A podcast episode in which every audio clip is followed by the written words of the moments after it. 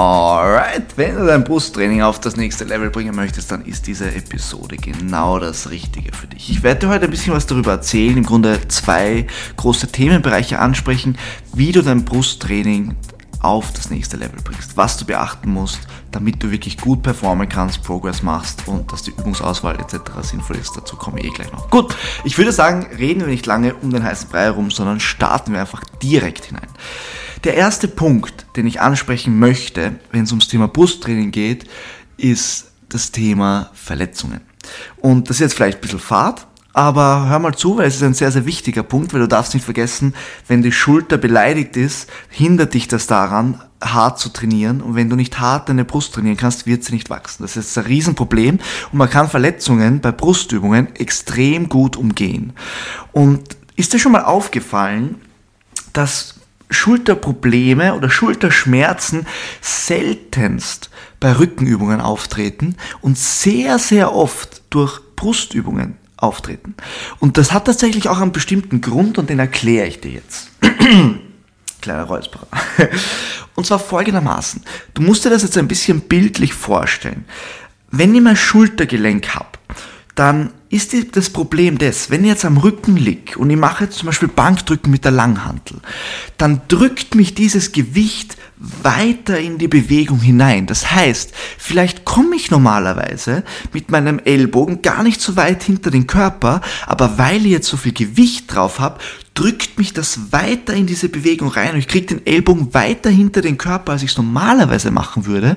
Und das bedeutet, ich gehe über meine aktive Range of Motion hinaus. Und das ist der Moment, wo passive Strukturen beleidigt werden, wo anfängt meine Schulter zu zwicken, wo anfängt was weh zu tun. Und ich möchte jetzt ein ganz simples Tool an die Hand geben, wie du deine aktive Range of Motion herausfindest. Es ist wirklich unglaublich simpel, aber die wenigsten bedenken es. Die meisten denken einfach nur, okay, wenn ich Brust trainiere, wenn ich Bankdrücken mache, die Hantel, die Langhantel muss auf der Brust aufliegen und dann drücke ich wieder hoch. Und das ist falsch. Das muss nicht stimmen. Warum?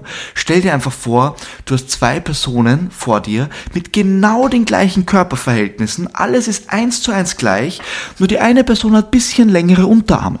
Kann sein, weil einfach unsere Knochenlängen auch genetisch ein bisschen prädispositioniert sind. Ist das das richtige Wort? Ich weiß es nicht. Aber du weißt, was ich meine. Es ist vorgegeben. Und wenn jetzt jemand längere Unterarme zum Beispiel hat, dann müsste die Person tiefer nach unten gehen, damit die Schulter, damit die Handel wirklich auf der Brust abliegt.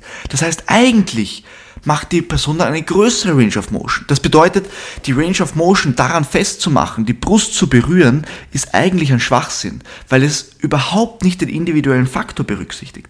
Deswegen gebe ich dir folgenden Rat, ganz, ganz simpel. Nächstes Mal, wenn du Bankdrücken machst, auf der Flachbank oder auch wenn du eine Brustpresse machst, ganz egal, leg die hin, Rücken an die Lehne, geh in deine Position, wie du jetzt trainieren würdest, aber ohne Gewicht Streck die Arme aus, mach zwei Fäuste und geh jetzt einfach mal runter, wie wenn du Bankdrücken machen würdest. Aber du hast nichts in der Hand, nur deine Fäuste. Und wenn du weiter zurückgehst, zurückgehst, zurückgehst, irgendwann merkst du ab irgendeiner Tiefe der Bewegung, dass so ein leichter Widerstand in der Schulter kommt. Dass die Schulter so sagt, äh, hier ist die Bewegung aus. Und dann schau dir mal an, auf welcher Höhe deine Hände sind. Und wenn du jetzt merkst, wenn du dir jetzt vorstellst, dass da eine Verbindungslinie zwischen den Händen ist, würde diese Verbindungslinie auf der Brust ankommen oder nicht? Wenn sie auf der Brust ankommen würde, passt, dann gebe es zur Brust. Wenn sie es nicht tut, dann mach es auch im Training nicht. Weil dann gehst du über deine aktive Range of Motion hinaus und das führt meistens dazu, dass du Schulterprobleme bekommst.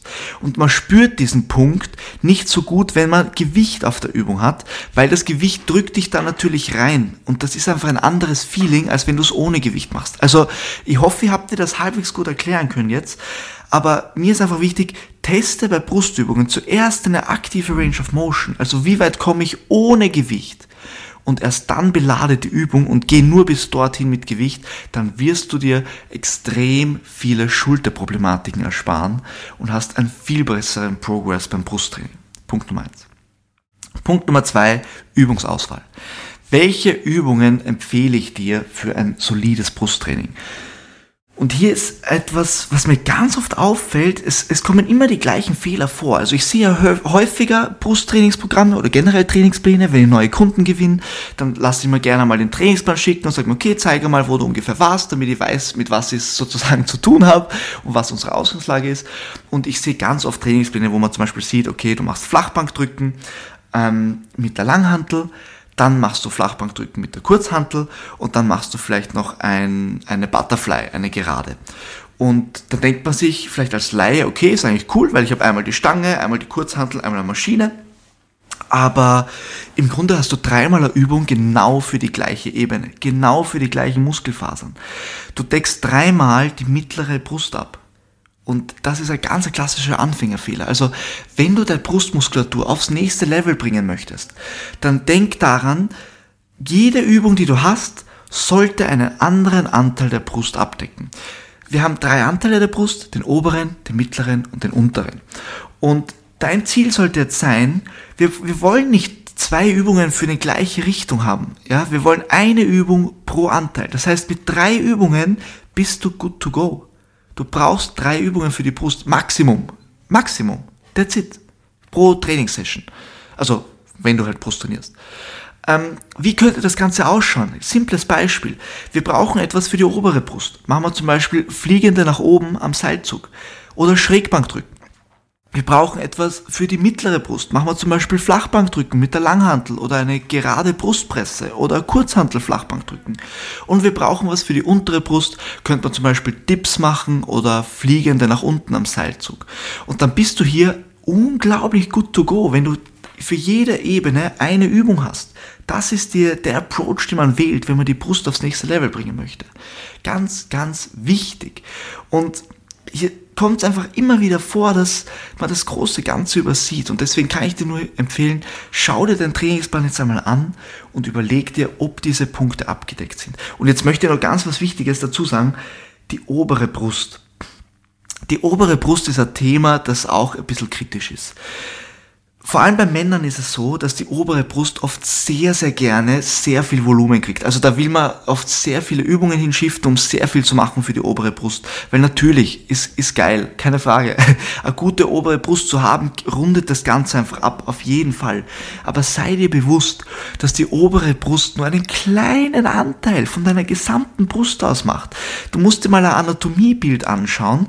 Die obere Brust, das sind die Fasern, die zum Schlüsselbein raufziehen. Schau dir mal an, an, wie wenig das ist im Vergleich zur mittleren und zur unteren Brust. Also wenn du wirklich bei der Brustmuskulatur was bewirken möchtest und du sagst jetzt zum Beispiel, hey, ich kann mir nicht drei Übungen jetzt leisten, dann kick die obere Brust raus. Dann mach nur mittlere und untere Brust. Das ist der Anteil, wo am meisten Fleisch von der Brustmuskulatur ist. Da ist am meisten der Fortschritt sichtbar. Fokussiere dich vor allem auf mittleren und unteren Anteil. Natürlich als Akzent, als kleines Extra die obere Brust dazu zu nehmen, ist geil. Aber es sollte nie den Fokus haben, weil du sehr viele Ressourcen dann für sehr wenig Muskulatur investierst. Und das ist ein Fehler. Also wenn du eine gut trainierte Brustmuskulatur haben möchtest, konzentriere dich auf die mittlere und untere Brust. Alright. Gut. Ähm, das waren zwei unglaublich wichtige Themen. Das war jetzt auch sehr schnell erledigt, aber nimm sie dir wirklich zu Herzen. Das bedeutet noch einmal zusammengefasst, der erste Punkt, die Verletzungsgefahr. Achte auf deine aktive Range of Motion. Bei jeder Brustübung setz dich zuerst hin ohne Gewicht und teste deine aktive Range of Motion, bis der erste fühlbare Stopp kommt. Natürlich kann man über diesen Stopp noch hin, weiter hinausgehen, wenn man noch mehr anspannt, aber geh bis zum ersten Stopp, den du spürst. That's it. Zweiter Punkt, Übungsauswahl, deck die drei Ebenen ab. Einmal nach oben was schräg, einmal was nach vorne, einmal was nach unten im Verhältnis zu deinem Körper natürlich. Dann hast du hier auch die Brust sehr, sehr gut abgedeckt und konzentriere dich tendenziell eher auf den mittleren und unteren Anteil, um die Brust wirklich maximal zu stimulieren. Wenn dir die Episode gefallen hast und du ihr gefallen hast, bist du wahnsinnig. Wenn dir diese Episode gefallen hat und du weiterhin Content von mir hören möchtest und du findest, hey, da waren eigentlich coole Sachen dabei und der Approach, den der Jan hier wählt, den finde ich gut, das macht Sinn, dann abonniere doch gerne diesen Podcast, folge mir vielleicht auch auf Instagram, da findest du weiteren Content und lass mir auch sehr, sehr gerne eine Bewertung da. Ich weiß, ich fordere sehr, sehr viel hier am Ende der Episode. Ansonsten wünsche ich dir ein geiles Brusttraining, viel Erfolg. Ich hoffe, ich bringe dich hier aufs nächste Level. Wirklich, nimm es dir zu Herzen, check deinen Trainingsplan ab und überprüfe diese Punkte. Und ansonsten hoffe ich, du bist beim nächsten Mal wieder dabei. Ich wünsche dir noch einen wunderschönen Tag und bis bald.